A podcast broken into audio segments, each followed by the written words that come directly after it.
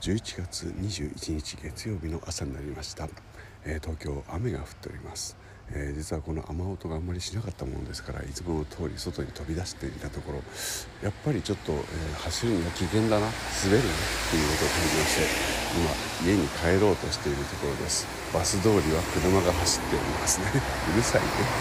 えー、昨日は朝から、えー、埼玉県富士見市市政50周年記念のえー、コンサートですね。プロアマ問わず応募したら誰でも出られるというコンサートに行ってまいりました、えー、これがですね受付もないわけですよ。もう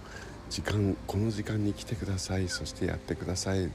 までしか言われないっていうですね合計3回ぐらいしか、えー、メールが来なかった、えお話なんですけども、え結局そのメールをくださっていた市の職員の高橋さんとはですね顔を合わせることがないまま過ぎてしまったというですね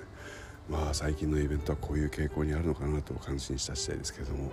まあ、あのそれだけでなくて面白いことがいろいろありましたのでその辺りは日記に書いてみようかなと思っていますけれども。まあえーね、お金もかけず、ね、広々としたステージ30分歌い切ったので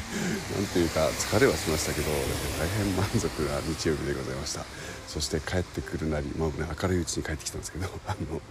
よく眠って休みましたのでまあまあ今日も元気に月曜日を迎えております皆さんも今日もどうぞがお元気で。